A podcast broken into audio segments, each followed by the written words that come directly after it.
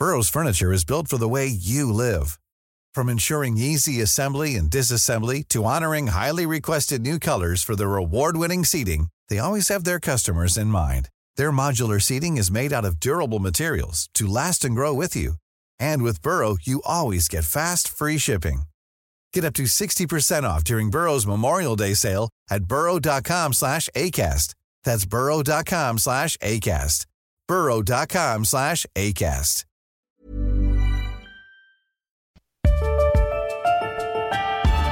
Esta es la mesa de análisis a fuego lento. Bajo la conducción de Alfredo González Castro en el Heraldo Radio. Iniciamos.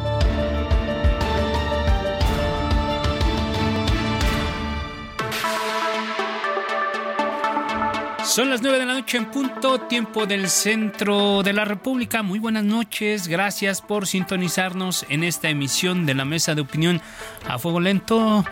Los saluda su servidor Alfredo González Castro con el gusto de cada miércoles y comentarle como cada semana estamos transmitiendo totalmente en vivo desde nuestras instalaciones acá en el sur de la Ciudad de México a través del 98.5 de su frecuencia modulada con una cobertura, ya sabe usted, en prácticamente todo el territorio nacional y también allá en los Estados Unidos, gracias a la cadena de El Heraldo Radio. Como usted sabe, también como lo ha escuchado, desde hace varios meses hemos dedicado esta emisión para analizar a fuego lento toda la información sobre el proceso electoral que hemos denominado en esta casa Ruta 2024. Este es un espacio de análisis, de opinión y de debate sobre temas del momento, así es que opine, reflexione y comparta sus puntos de vista. Dicho lo anterior, como en otras ocasiones, esta noche saludo a mi colega y amigo Isaías Robles, quien me acompaña en la conducción de este espacio y nos va a platicar sobre los temas de la emisión de esta noche. ¿Cómo estás, Isaías? Muy buenas noches. Alfredo, ¿qué tal? Muy buenas noches, buenas noches a todo nuestro público. Pues bueno, por fin, por fin, finalmente, PRI, PAN y PRD se pusieron de acuerdo y eh, esta alianza que han denominado Va por la Ciudad de México anunció el método para elegir a su candidata o candidato para la jefatura de gobierno el próximo año, así que vamos a analizar qué sigue a partir del anuncio, a partir de las fechas, qué es lo que sigue, cuál es la estrategia de la oposición para intentar arrebatarle a Morena la capital del país. Y por otro lado, Alfredo, durante la segunda parte de este programa, pues en estos momentos la Cámara de Diputados sigue todavía en una acalorada y muy difícil discusión del presupuesto de egresos de la Federación para el próximo año. Se están planteando recortes al Instituto Nacional Electoral, al Tribunal Electoral y el Poder Judicial de la Federación y al INAI. Vamos a ver cómo afectará la operatividad de estos órganos autónomos y de los órganos encargados de los comicios, eh, estos recortes que están planteando los diputados de Morena y sus aliados. Así que eh, le invitamos, invitamos a todo nuestro público a que se quede desde este momento y hasta las nueve de la noche para ser parte de esta mesa de análisis a fuego lento. Así es, a las 10 de la noche terminamos la emisión, Isaías. Empezamos a las 9. Empezamos a las 9 y terminamos a las 10 de la noche. Pero bueno, eh, efectivamente, como bien lo comentas, temas de coyuntura, temas muy importantes que requieren, como siempre, hacer un alto en el camino para que, que, se pueda desmenuzar y se pueda analizar, como ya lo decimos, a fuego lento. Y qué mejor que sean los expertos o los protagonistas de estas historias los que nos acompañen a entender qué está pasando. Y como bien lo decías, Isaías, los dirigentes del PAN, PRI y PRD aquí en la Ciudad de México oficializaron ante el Instituto Electoral de la capital que irán en coalición por la jefatura de gobierno. Andrés Ataide, líder del panismo capitalino, habló con nuestra compañera Cintia Stettin y le detalló el método así como los tiempos para elegir a la candidata o candidato aquí en la Ciudad de México. Vamos a escuchar y regresamos con él. Alfredo, muy buenas noches a ti del auditorio. Pues el presidente del PAN en la capital, Andrés Ataide, detalló que la selección de la o el candidato a la jefatura de gobierno por la coalición va por la Ciudad de México será a través de una encuesta y el nombre de la persona elegida se dará a conocer hasta el próximo 3 de enero del 2024 una vez que concluya el periodo de precampañas. En entrevista pues con el Heraldo de México explicó que este en este proceso podrán participar las personas que tengan origen partidista o no y bueno, quienes aspiren a este cargo, el registro será el próximo 15 de noviembre de 9 a 18 horas en las sedes nacionales del PAN, PRI y PRD. Dejó en claro que las personas que soliciten su registro para este proceso no podrán estarse registrando en alguna otra candidatura local, es decir, no pueden tener registros simultáneos. Posteriormente dijo que los registros serán evaluados por el órgano de gobierno de la coalición, el cual está integrado por los presidentes de las tres dirigencias nacionales y será hasta el 17 de noviembre que se tenga un dictamen con las personas que pasan a la siguiente etapa. En esta etapa, pues, en esta segunda etapa, por así decirlo, se realizarán al menos cuatro foros anunciados por el órgano de gobierno de la coalición y finalmente la determinación será a través de una encuesta abierta en la capital comentarte que en el caso de que solamente existiese una persona en este proceso o en este método, la designación sería inmediata. Es la información que tenemos hasta el momento. Muy buenas noches. Gracias a nuestra compañera Cintia Stettin y para darnos eh, toda la información sobre lo que sigue, hacemos contacto precisamente con Andrés Ataide, líder del PAN en la Ciudad de México. Andrés, ¿qué tal? Bienvenido, muy buenas noches. Gracias por estar con nosotros. Hola, ¿qué tal? Buenas noches. Al contrario, agradecido por la invitación y por supuesto saludarte Alfredo Isaías con muchísimo gusto aquí para platicarles este inicio de proyecto de ciudad. Ya les ganamos en el 21 y les repetiremos la dosis en el 24. Así es, gracias Andrés. Y también eh, damos, hacemos contacto con Tania Larios, ella es secretaria general del PRI aquí en la capital del país. Eh, Tania, ¿qué tal? Bienvenida, muy buenas noches. Gracias por aceptar esta conversación.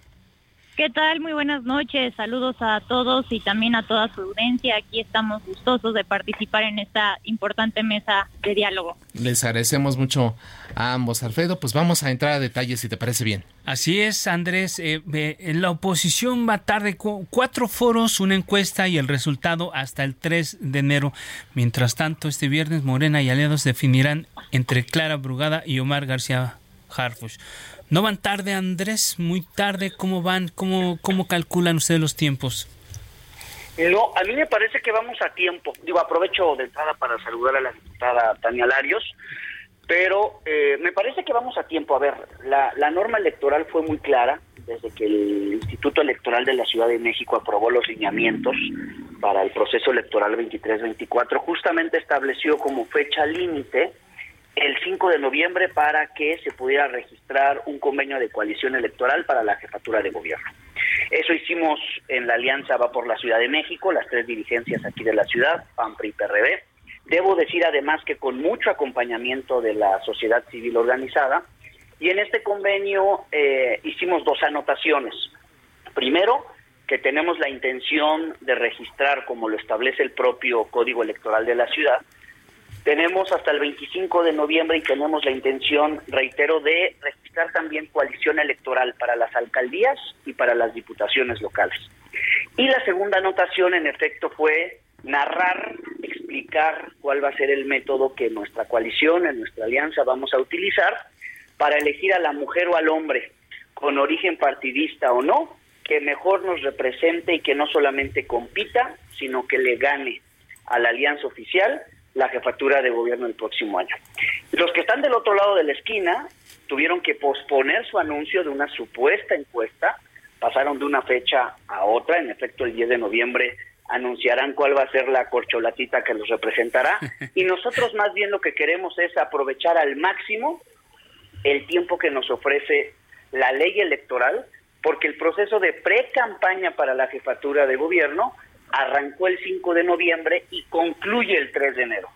Nosotros lo que queremos es darle la oportunidad a todos nuestros perfiles de todos los partidos y también a las y los ciudadanos que se registren para exponer sus ideas y su proyecto de ciudad.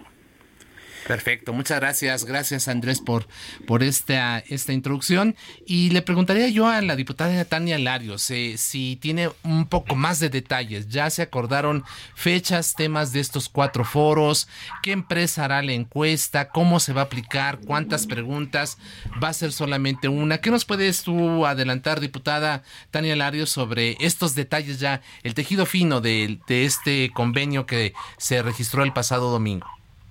Muchas gracias. Pues primero y antes que nada saludar a el líder del PAN en la Ciudad de México, Andrés Ataide y también felicitar el gran trabajo que hizo el PRI, que hicieron los tres partidos de la Alianza Va por la Ciudad de México, del PRD, del PAN y nuevamente del PRI, por este gran esfuerzo para plantear un método de unidad por un método abierto para la Ciudad de México que garantizara piso parejo y un método transparente de cara a la ciudadanía donde van a estar escuchando las opiniones a través de estos importantes foros y donde todas y todos podemos participar, también la sociedad civil, por supuesto. Y bueno, es algo muy importante porque trabajaron arduamente, y Andrés lo puede decir mejor que nadie, semanas enteras, también con mi presidente Israel Betanzos, con el coordinador de los diputados federal, Rubén Moreira, y también con la dirigencia en coordinación con nuestro presidente nacional, Alejandro Moreno.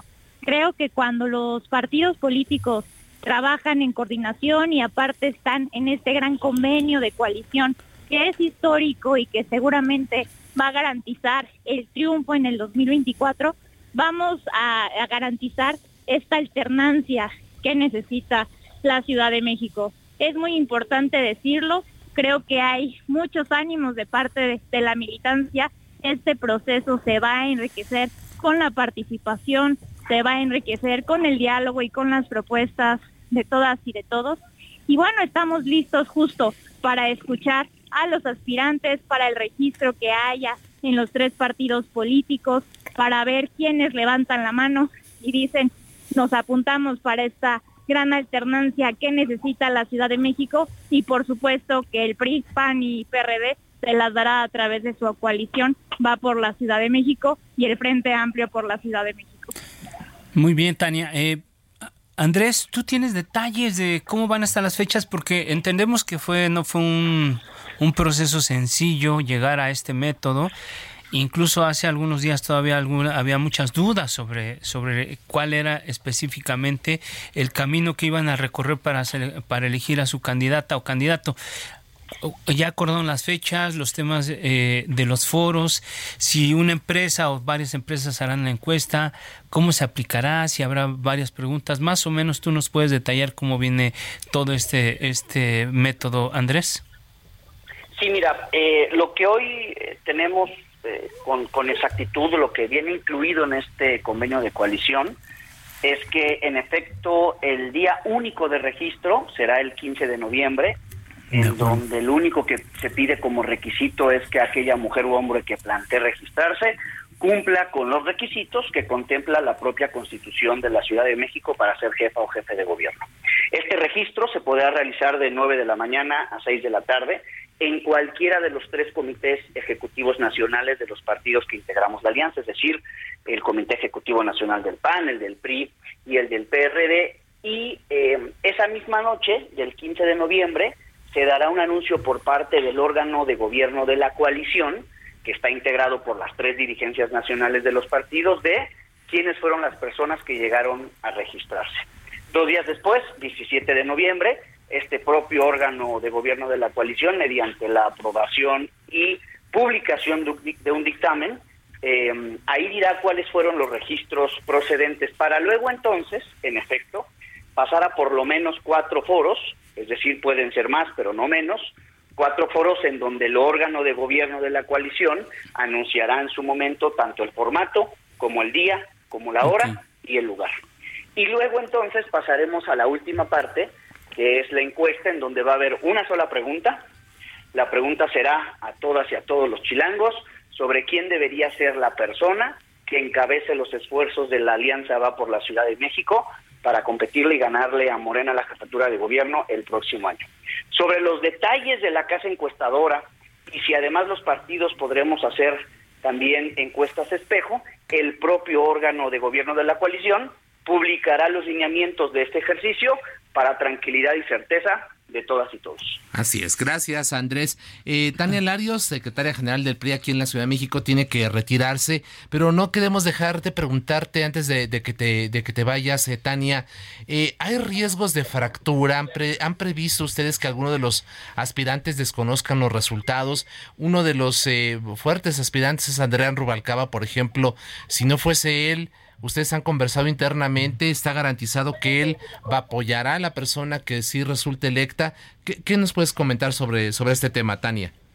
Mira, yo creo que tenemos en la alianza y siempre se ha tenido primero mucha eh, rumorología. Primero se dijo en el 2021 que no íbamos a ir juntos y se demostró que fuimos juntos y aparte con un éxito rotundo. Y en el 2024, para, para las elecciones del 2024, se decía exactamente lo mismo, pero claramente se registró la coalición el día que tenía que ser ni antes ni nada conforme los tiempos electorales que mandata el Instituto Electoral de la Ciudad de México y estamos listos para lo que viene. La construcción de esta gran alianza, de esta coalición de carácter nacional, nos hace pensar que por encima de todo está México y en este caso está la Ciudad de México. Estamos convencidos de que la unidad de las y los mexicanos, de las y los habitantes de la Ciudad de México es fundamental para consolidar el triunfo. Y por supuesto que Adrián Rubalcaba, que es un alcalde que ha sido un extraordinario alcalde con grandes resultados, es un político profesional, es un político que está listo también para alzar la mano y para ser parte de este proceso. Y estamos convencidos que las encuestas y los foros van a decantar a la o el mejor aspirante. Y en todos nosotros estamos listos para ir con unidad y con toda la fuerza y empuje eh, que podemos dar lo mejor de los tres partidos que tienen que ofrecerle a la ciudadanía, que es experiencia, es profesionalismo y es capacidad para gobernar sin pretextos y justificaciones, dándole resultados a la gente, qué es lo que necesita, pues ya estamos listos para ese proceso, para competir y también para ganar. Entonces, nada de división, estamos unidos, estamos firmes y me despido de todos ustedes mandándoles un gran saludo, también despidiéndome de Andrés Ataide y de su audiencia. Estamos juntos, estamos firmes y vamos con todo. Muchas gracias, Tania Tania Larios, secretaria general del PRI aquí en la Ciudad de México. Gracias por participar y esperamos contactarte nuevamente porque vamos a seguir hablando de estos y otros temas. Gracias. Y bien, regresamos con Andrés Ataide que sigue con nosotros aquí en la línea telefónica. Andrés, es evidente que, ha habido diferencias, hubo, dificultades en la construcción este, de este acuerdo, de esta coalición que están presentando ya las autoridades.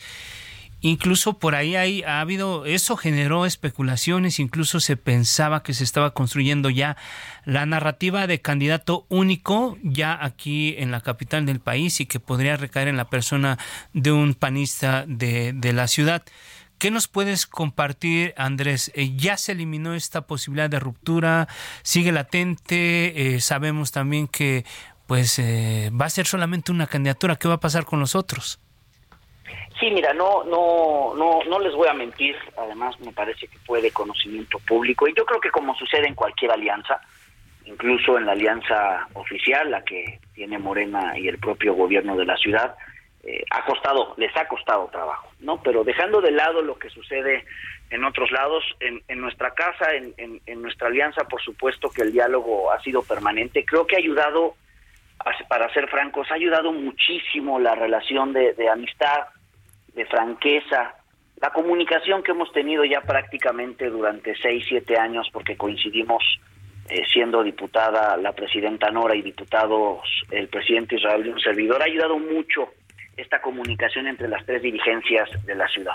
Y luego viene, por supuesto, como factor lo que sucedió en la elección aquí en la Ciudad de México en el 2021. Hay que recordar que veníamos de una elección presidencial en el 2018 donde Morena no lo gana todo, pero sí lo gana casi todo en la ciudad. El PAN solamente pudo retener Benito Juárez, tuvimos solamente un distrito eh, federal en el que pudimos ganar, uno de 24. El PRI igual solamente pudo retener Coajimalpa, eh, el PRD venía de gobernar durante muchos años la ciudad y, en esa ocasión que fuimos en alianza PAN-PRD-MC perdimos. Entonces, eh, fue una reconstrucción de las tres de los tres partidos y en el 21, si bien había expectativa de que nos fuera bien, la verdad es que nos fue mucho mejor de lo que muchas y muchos pensaban. Requete Ganamos 9 de 16 alcaldías, es el mejor resultado en la historia que, ha tenido el PAN en la ciudad. Si mi memoria no me falla, también la del PRI, es el mejor resultado que había tenido el PRI o que ha tenido el PRI en la ciudad. Y por supuesto que eso eleva las expectativas de todas y de todos.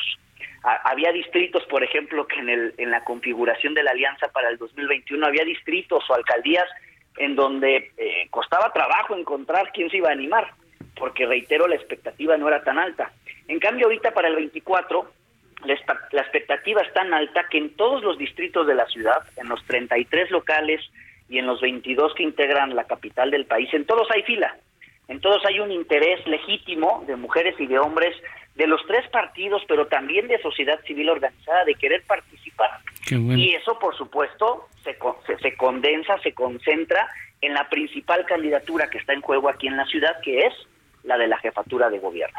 Entonces sí, en efecto, el poder construir este convenio de coalición implicó, como lo dijo la diputada Tania, muchas horas, mucho diálogo, mucha procuración de acuerdo, y para mí lo más importante es que se registró este convenio, reitero que tenemos la intención de extenderlo para las alcaldías y diputaciones locales. Y yo te diría, coincidiendo con nuevamente con, con Tania, que mientras entendamos todas y todos que no hay nada ni nadie por encima del proyecto, yo estoy seguro, estoy seguro que el próximo año le lograremos cambiar el rumbo a la ciudad, porque con el desgobierno que tenemos hoy, por supuesto es mi punto de vista, el desgobierno que tenemos hoy aquí en la ciudad con tantas crisis provocadas por su mal gobierno, me parece que es justo que le podamos cambiar el rumbo a la ciudad. Y no se trata solamente de quitar a unos para que lleguen otros, se trata de quitar a quienes consideramos que lo vienen haciendo muy mal y que lleguen otros que venimos considerando que los espacios en los que han estado lo han hecho lo han hecho muy bien. Dime una cosa, Andrés. De eso se trata esta coalición y ojalá todo salga bien. Dime una cosa, Andrés. Eh, ¿Existe ya un acuerdo para que quien no sea el, el, candidato o la candidata respete respete la decisión final y ellos se sumen? ¿Existe ya ese acuerdo? Adrián Rubalcaba, Elia Limón, el mismo Santiago Tabuada, ya eh, expresaron su su total respaldo, acordaron ya que van a respetar el resultado o todavía lo están construyendo? Sí, mira, de hecho el propio presidente del PRI aquí en la ciudad, eh, Israel Betanzo, sí coincido con la propuesta que ha venido haciendo. Eh, él, él ha dicho que valdría muchísimo la pena el poder firmar un acuerdo en efecto de respaldo al producto final de este método. Pero yo también estoy consciente y me parece además eh, que, que, en la oposición estamos muy orgullosos de los perfiles que tenemos. Acabas de dar algunos nombres eh, y, faltan otros, pero todas y todos son eh, mujeres y hombres que llevan haciendo carrera, conociendo la ciudad durante bastantes años, y yo estoy seguro que si esto lo concebimos como un equipo de fútbol, es decir, va a haber un centro delantero, va a haber, va a haber alguien que meta el gol, pero también necesitamos un buen contención, necesitamos un buen portero, necesitamos una buena lateral derecha. Yo creo que si armamos la alineación lo más fuerte posible, entendiendo que lo más importante es el equipo, entendiendo que lo más importante es corregirle el rumbo a la ciudad, yo estoy seguro que todo que todo va a salir bien. En, este momento eh, no existe acuerdo todavía. Yo lo que no, yo creo que sí, es justo a lo que iba. Ha habido pronunciamientos ya en estos días posteriores al 5 de noviembre, donde el método ya se ha eh, hecho mucho más público, que por supuesto de eso se trata. Me parece que todas y todos los que han venido levantando la mano han hecho ya pronunciamientos públicos, todas y todos pronunciamientos públicos de que están satisfechos, satisfechas con el método que la coalición está presentando. Así que para mí eso, eh, a mí eso me genera tranquilidad y ahora hay que, hay que ejecutarlo bien, reitero, para que al final, para que el producto final sea el eh, definir la candidatura a la jefatura de gobierno y por supuesto respaldar al mil por ciento para que el próximo año pueda ser un, buen año, no solamente para la fianza de partidos, sino sobre todo para quienes vivimos aquí en la ciudad. Andrés, pero sí, ¿ustedes respaldarían esta propuesta de Israel Betanzos de que es eh, necesario firmar un documento en el que todos los aspirantes se comprometen a respetar el resultado? Sí, la verdad me parece buena idea nunca sobra. Me parece que más allá de estos pronunciamientos públicos que se han hecho y que a mí, reitero, me dejan tranquilo, contento, satisfecho, eh, nunca está de más eh, hacer esta carta compromiso, sobre todo porque eh, en esta alianza, que no solamente, como ustedes bien lo saben, reside aquí en la ciudad, sino que se está compartiendo en, todas, en todos los demás estados, en la propia conformación ya oficialmente desde hoy de la precandidatura de Xochitl Galvez, que hoy se registró en el Comité Ejecutivo Nacional del PAN. La idea es ir juntas, ir juntos para poder detener lo que desde nuestra perspectiva En lugar de, de generar o de construir cosas, más bien han destruido, ¿no? Entonces, el próximo año para nosotros aquí en la ciudad se viene la madre de todas las batallas. Para nosotros estamos conscientes, vamos no solamente contra otra alianza de partidos, vamos a una elección de Estado Así que yo creo que la unidad, por supuesto, juega un papel fundamental. Así es. Muchas gracias, Andrés Ataide, líder del PAN aquí en la Ciudad de México. Y bueno, dejamos abierta la posibilidad de que en el futuro, en las próximas eh, semanas, meses, pudieran estar aquí los tres debatiendo justamente todos estos puntos. Por lo pronto, te agradecemos el, el haber estado con el público de A Fuego Lento. No, hombre, al contrario, agradecerles la invitación y siempre con la línea abierta. Gracias, Andrés. Andrés Ataide, líder del PAN en la Ciudad de México. Hacemos una pausa, Alfredo, si te parece, y volvemos. No le cambie, tenemos mucha más información, más análisis y entrevistas aquí en esta emisión de A Fuego Lento. Está usted en la mesa de análisis a fuego lento con Alfredo González Castro por el Heraldo Radio. La polémica y el debate continúan después del corte. No se vaya. Burroughs Furniture is built for the way you live. From ensuring easy assembly and disassembly to honoring highly requested new colors for their award-winning seating, they always have their customers in mind. Their modular seating is made out of durable materials to last and grow with you. And with Burrow, you always get fast, free shipping. Get up to 60% off during Burrow's Memorial Day sale at burrow.com slash ACAST. That's burrow.com slash ACAST. burrow.com slash ACAST.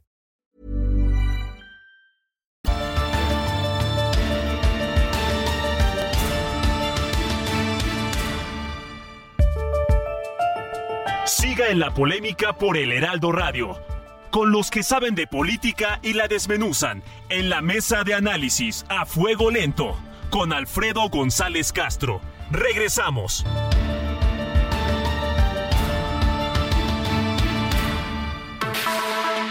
Son las 9 de la noche con 31 minutos, hora del centro de la República.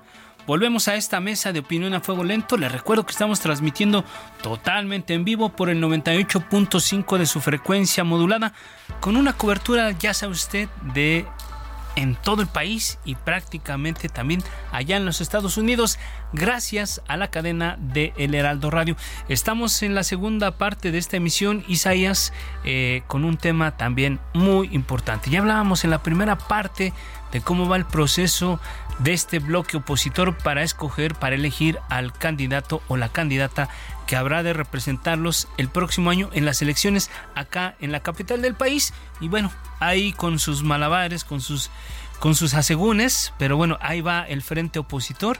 Y bueno, vamos a ver en qué termina todo este proceso. Pero bueno, vamos a dejar ahí el tema y vamos a otro que también es muy importante por lo que está ocurriendo en este momento allá en la Cámara de Diputados, Isaías. Así es, está la discusión álgida, difícil, con tomas de tribuna etcétera, etcétera. Ya sabe usted, ¿no? El, show que se de repente se presenta ya en, en el Circo de San Lázaro. Y bueno, eh, eh, está en la discusión del presupuesto de egresos de la Federación para el próximo año. Ya la semana pasada se aprobó el dictamen, eh, lo aprueban la Morena y sus aliados en mayoría. Y, y, este documento, este dictamen implica recortes a órganos electorales, a línea, al Tribunal Electoral, pero también a organismos como el INAI, como el Instituto eh, de Transparencia, Acceso a la Información y Protección de Datos Personales. Este organismo solicitó 1.168 millones de pesos como presupuesto para el próximo año, pero este dictamen que está a discusión en estos momentos en el Pleno de San Lázaro le otorgó solamente 1.097, es decir, le aplicaron un recorte de 71 millones de pesos. Y para hablar del tema, saludamos a la comisionada del INAI, Norma Julieta del Río. Comisionada, bienvenida, buenas noches, ¿cómo está? Gusto saludarle. Hola Isaías, hola Alfredo, buenas noches, el gusto es para mí como siempre. La pregunta, comisionada, así como decimos acá para abrir boca, ¿puede haber democracia sin transparencia? ¿Tienen previsto ya eh, de concretarse el recorte de 71 millones de pesos?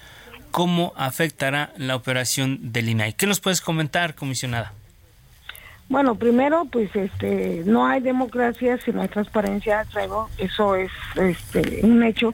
Y bueno, este, en efecto, la cantidad correctamente ya la mencionaron, nosotros solicitamos esa cantidad nos redujeron hasta ahorita, este, en este dictamen aparecen 71 millones de pesos, dejándonos en, en 1097. Ahí, este, quizás si lo comparas con la bolsa global de los miles, de más de 10 mil, 13 mil millones de pesos de descuentos, de recortes, pueden decir, ah, el INAI 71 millones de pesos. Bueno, para nosotros, 71 millones de pesos sí son importantes, ¿eh? Sí nos impactaría, eh, tendríamos que ir este, pues a una redistribución al interior de temas como tecnologías de la información, porque es donde este, se ejerce de los mayores recursos, y también no hay que olvidar que el INAI tiene un arrendamiento financiero del edificio del INAI, este arrendamiento financiero este pues oscila entre 50 55 millones de pesos pero los programas y la difusión. Entonces para nosotros sí es importante sí es de impacto. Y bueno pues nosotros tendríamos que ir a un ajuste eh, de quedar así las cosas Así es. Eh, comisionada, ¿ya analizaron en qué rubros específicos tendrían ustedes que hacer esta, esta reingeniería financiera? Eh, ¿Cuáles áreas serían las que se verían afectadas? Sí, nosotros eh, desde que conocimos esta situación la semana pasada, el jueves, viernes me parece, nosotros comenzamos a ver este, sobre todo el tema del presupuesto para la operación de programas, donde pues insisto, los temas de la del desarrollo de tecnologías, actualización de la plataforma, pero también la capacitación, difusión. Entonces, pues tendríamos que quizá este, hacer algunos ajustes, sobre todo en el tema de la capacitación y difusión, de tal manera de equilibrar para que el tema de tecnologías no podemos hacer nada. O sea, los sistemas no es que vayamos y, oye, pues danos un poco más barato este, el desarrollo, la actualización, el, servidor de la nube, o sea, esos son precios de mercado. Entonces tendríamos que ir a unos ajustes en algunas áreas y pues ahora sí que, que apretarnos un poquito el cinturón en los temas que nosotros ya habíamos proyectado ese presupuesto, sobre todo en tema de datos personales, también en posesión de particulares, que es un tema, y el de archivos, pues que no acaba de, de terminar, ¿no? Eh, comisionada del Río, eh, evidentemente va a haber un impacto en, la operación, digamos, técnica del instituto y lo que nos comenta ya va, va a incidir este de aprobarse este recorte va a incidir en este en estos gastos en esta actualización de la tecnología. Pero no podemos ser ajenos que también detrás de esta decisión puede existir una visión política porque en algún hace poco tiempo vimos cómo el presidente empeñado en, asfixiar a, los órganos autónomos, la emprendió contra el INAI, incluso tardaron mucho tiempo eh, en, en, decidir qué iba a pasar con los comisionados y los tuvieron prácticamente en una parálisis durante varios meses. No percibes que, bueno, y no percibes que detrás de todo esto también hay una intención de asfixiar financieramente al órgano garante la transparencia por una decisión política, por supuesto. Sí, bueno, como dices, para nadie es desconocido eh, la situación de la adversidad que vive el INAE. Nosotros hemos estado así desde el 31 de marzo. El Senado aún no nombra ni designa a los comisionados faltantes a pesar de pues de la resolución de la Suprema Corte de Justicia. Eh, estamos esperando, le dio hasta el 15 de diciembre que aparentemente termina el periodo de sesiones Esperemos así sea porque, eh, pues por un lado la falta de convencionados, por un lado el recorte del presupuesto y entonces, pues quizá, yo no digo que sea específicamente el señor presidente, quizá gente que no le gusta estos temas, eh, este, pues eh, insisten en que el INAI no sirve, pero a ver, se habla de las medidas de autoridad en el INAI, ningún comisionado este, presentó amparo ante las resoluciones de los sueldos y prestaciones este, que se dieron en su momento respetando las medidas de austeridad emitidas precisamente por el titular del Poder Ejecutivo.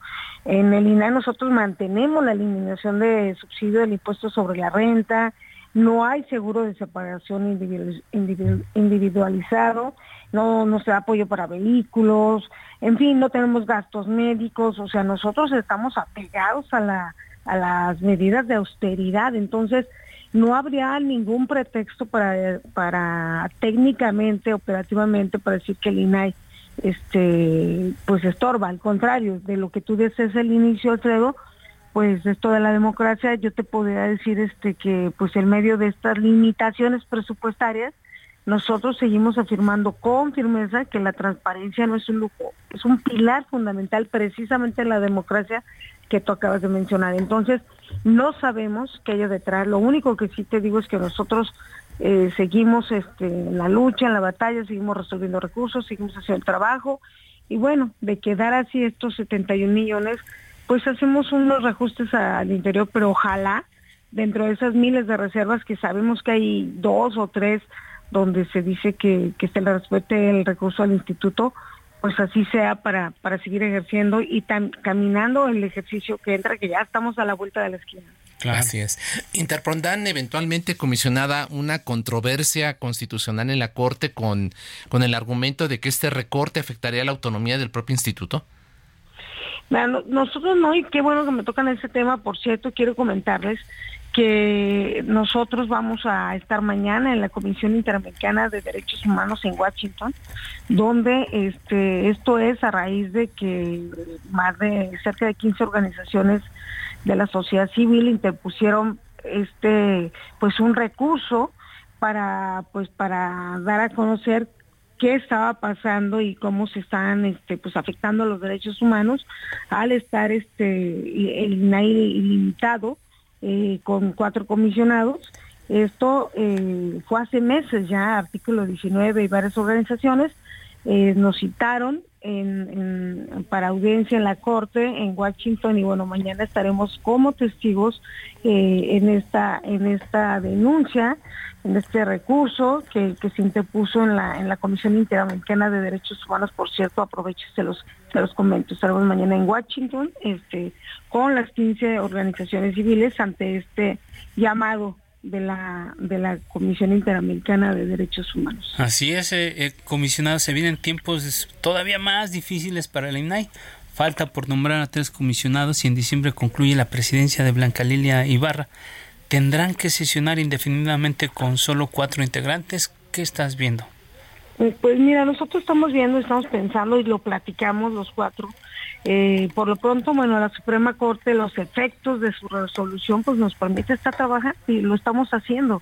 Eh, el trabajo de siete ponencias, lo estamos haciendo cuatro, lo estamos sacando para la presidencia, efectivamente, la comisionada presidenta, ella misma ha anunciado públicamente el día 10, concluye su periodo de diciembre. Habremos de, llevar a cabo una sesión para, para elegir a la, nueva o el nuevo presidente, eh, pero eh, entre los compañeros votamos, pero también lo ideal sería que estuviéramos siete, ¿eh? eso sí legitimaría más esto, pero de aquí a entonces, prácticamente en un mes, que siga el Senado sin nombrar, pues nosotros tendremos que pues acatar y seguir caminando trabajando este con cuatro. Así es. Comisionada Norma Julieta del Río, del INAI, muchas gracias por aceptar esta conversación y la vamos a molestar para que nos comente cómo les va ya el día de mañana en, en Washington, allá en la Comisión Interamericana de Derechos Humanos, a fin de que nos eh, dé más detalles de cómo estuvo este encuentro y qué se logró para defender precisamente a este, como usted lo ha llamado, un pilar de la democracia que es el INAI, y sin transparencia pues simplemente no hay democracia. Gracias, comisionada. Buenas noches. No, al contrario, buenas noches. Gracias, Isaías Alfredo. Y claro que sí, mañana les comentamos a las 7 de la mañana en la audiencia y con gusto. Buenas noches. Muchas gracias. 9 de la noche con 42 minutos.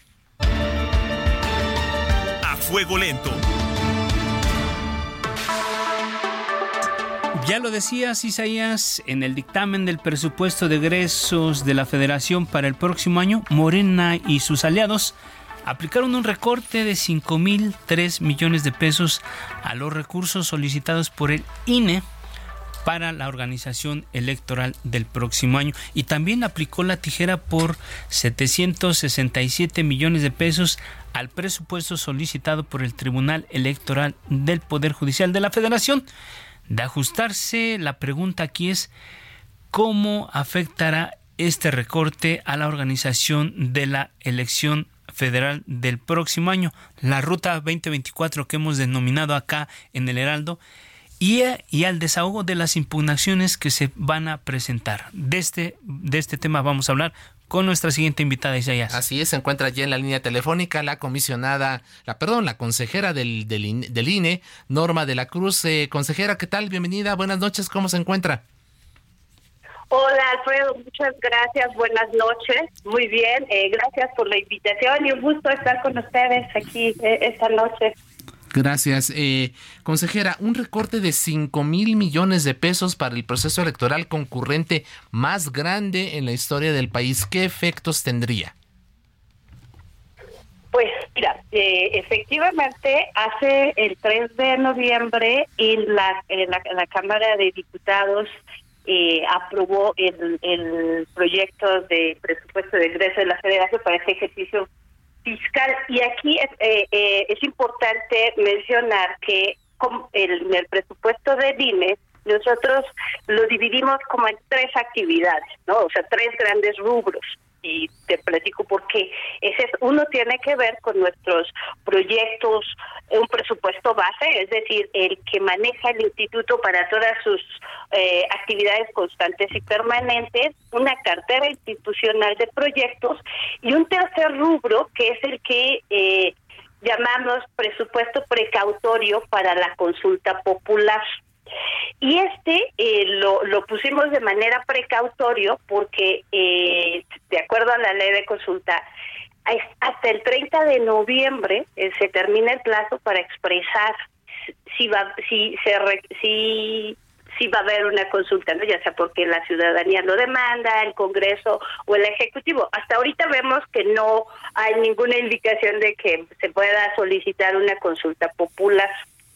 Y esto se tiene que hacer el año antes de la elección.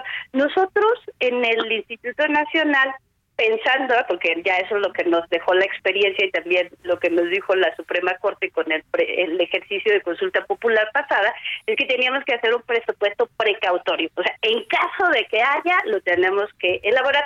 En este caso, se, eh, se consideró un presupuesto de 3.528 millones de pesos.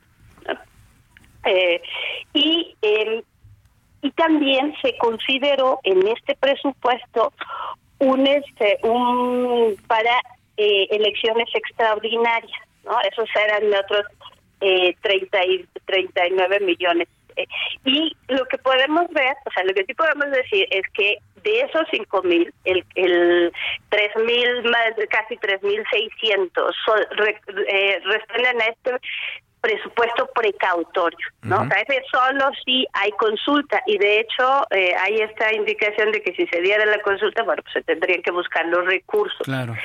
Esa es una parte. Entonces, el impacto que tiene, lo que sí nos obliga, pues, es a revisar toda nuestra nuestra eh, cartera de, de proyectos, hacer eh, e, esta revisión para que podamos eh, definir cuáles son los proyectos, por ejemplo, que podemos hacer el próximo año. ¿no? O proyectos eh, donde podemos hacer ajustes, ¿no? Entonces, y eso es lo que nos lleva, obviamente, vamos, si bien hicimos un examen acucioso a la hora de, de hacer nuestros requerimientos, pues una vez que se nos notifique, haremos este segundo ejercicio para revisar dónde haremos los ajustes. Obviamente, eh, sin, eh, sin que esto tenga ninguna afectación, ni en la calidad ni en la organización de la elección. Justo, justo era lo que eh, quería preguntar, consejera Norma de la Cruz. Eh, ¿Este recorte no pone en riesgo la organización de las elecciones? Es decir, escuchamos que nos dicen que son cosas como en algún momento son cuestiones incluso extraordinarias, que no están necesariamente presupuestadas como tal. Pero el, recorte no afecta en absoluto la organización de las elecciones del próximo año. No, no, porque mira, de los cinco mil, de los cinco mil millones, tres mil quinientos veintiocho son precautorios. Era por si hay consulta, parece que no va a haber. Entonces eso ya no lo contamos. También, por ejemplo, hay cosas que tenemos que revisar. Por ejemplo, eh, se, se incluyó en este presupuesto la construcción de edificios sedes para nuestras juntas locales ejecutivas en Querétaro, en Quintana Roo, por ejemplo, esa es una revisión que podríamos hacer, o sea, no es necesario que construyamos estos dos edificios este año, ¿no? podemos posponerlo al próximo. Entonces, este ya eh, es una eh, eh, es un ajuste que podemos hacer y eso no tiene ninguna afectación en, en la organización de los procesos electorales o de las funciones eh, sustantivas del instituto, no sustantivas como la emisión de credenciales de elector. O sea, sí nos obliga a hacer una segunda revisión, ¿no? Pero yo como lo veo es que eh, tenemos una vez que tenemos aprobado pues ajustarnos. Y hay elementos en los que bien podríamos revisar la pertinencia o la urgencia de estos proyectos si podemos posponerlos para un futuro próximo. Claro. Por ejemplo como la construcción de los edificios. Yo ahí sí considero que podríamos posponerlo. Eso ya es un es un ajuste ya no tendríamos que gastar eso eh, no sé eh, no estoy segura si son 400 millones pero o sea no es que los necesitemos, sí lo necesitamos, pero no es urgente, digamos. Claro.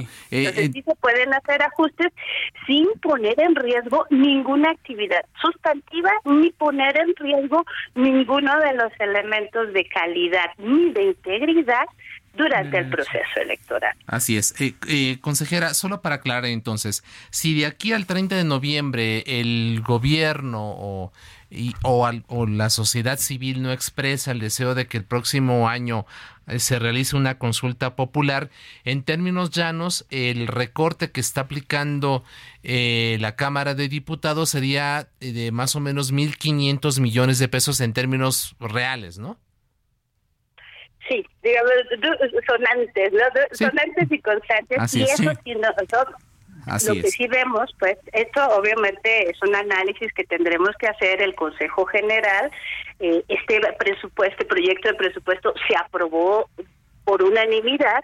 Y bueno, para mí, eh, eso te decía, esta es una revisión que podemos hacer, tal vez posponer algunos de los proyectos que consideramos eh, es una alternativa para hacer los ajustes. O sea, yo, yo ahí sí estoy eh, en, un sentido práctico, creo que, que lo podemos hacer y sí me gustaría eh, una vez más reiterarle a tu auditorio que no, no hay de qué preocuparse, los ajustes que haremos serán en este sentido, ¿no? Nada que ver ni con la calidad ni con los elementos de integridad de, de la elección. Es decir, eh, consejera mm, Norma de la Cruz, eh, el Instituto Nacional Electoral acatará a pie juntillas el recorte que establece el, el Congreso de la Unión para el Instituto? Pues sí, pero que finalmente es el Congreso eh, quien es, quien en sus responsabilidades está aprobar el, el, presupuesto y sí, eh, como mencionaba, nos obliga a hacer una revisión y una vez más eh, eh y hacer el ajuste, ¿no? Eso, eso es lo que tenemos. Finalmente nosotros sí tenemos que hacer un ejercicio de los recursos públicos porque ese es el dinero de todas y todos los y las mexicanas y mexicanos y tenemos que hacer un, un uso eh, muy eh, consciente de los recursos y hacer los ajustes necesarios. Y eso es lo que nos han aprobado, con ello vamos a, a funcionar, sobre todo eh, considerando que una parte sustancial es era este presupuesto precautorio. Entonces, para el 30 de noviembre hasta ahorita eh, hay, hay tres supuestos para tener una consulta popular. Una es que la solicite el Ejecutivo, dos, que el Congreso de la Unión la solicite o que eh, un por, eh, la ciudadanía lo, lo, solicite y eso implica una ciudadanía organizada que requiere cerca de un millón de firmas para solicitar un ejercicio. En fin, hay, una, hay un proceso y hasta ahorita, hoy 8 de noviembre, no tenemos una indicación ¿no? que que nos señale que puede haber una consulta popular. Entonces, en ese sentido es que eh, eh, por lo menos yo lo estoy tomando con calma y si viendo dónde podemos hacer los ajustes para darle elecciones a la ciudadanía como las que está acostumbrada. Claro. Eh, consejera Norma de la Cruz, en un minuto, el, el próximo año será sumamente intenso. ¿Cómo se imagina usted al país el lunes 3 de junio? ¿Cree que el resultado electoral se definirá en tribunales? ¿Cómo ve? Eh, porque pues, evidentemente como están las cosas habrá mucha impugnación, seguramente guerra sucia, etcétera, pero ¿cómo, ¿cómo ve usted, cómo se imagina México la mañana del lunes 3 de junio? ¿O cómo le gustaría verla? Pues mira, yo desde mi posición como parte de una autoridad electoral, lo que sí esperamos para la mañana después es que eh, tengamos resultados claros, que haya que tengamos una jornada ejemplar y que eh, la noche del 2 de junio que estaremos anunciando los conteos rápidos que son estos ejercicios estadísticos, eh, toda la ciudadanía se pueda ir a dormir con calma, sabiendo que los resultados están ahí, todas las actas de cada una de las casillas, de las más de 170 mil casillas que vamos a instalar, estarán eh, en un sitio de internet que es para, en el programa de resultados electorales preliminares que es donde publicamos todas y cada una de las actas de las casillas. Así es, así Entonces, Tenemos una serie de elementos de integridad que eh, eh, para el, la misma noche de la jornada electoral estaremos dando certeza. ¿no? solo de que lo, que se está reportando es lo que la ciudadanía, la voluntad que la ciudadanía expresó con sus boletas en las zonas y estamos preparados, estamos trabajando desde el INE para, poder dar esa nos, nos, despedimos, consejera, muchas gracias, Norma de la Cruz, consejera del INE, gracias. Alfredo, buenas noches. Nos ganó el tiempo, descanse, muy buenas noches. La polémica por hoy ha terminado. Le esperamos el próximo martes para que con los expertos analicemos la noticia y a sus protagonistas en la mesa de análisis a fuego lento por el Heraldo Radio, con la H que sí suena y ahora también se escucha. Heraldo Radio, la H se lee, se comparte, se ve y ahora también se escucha.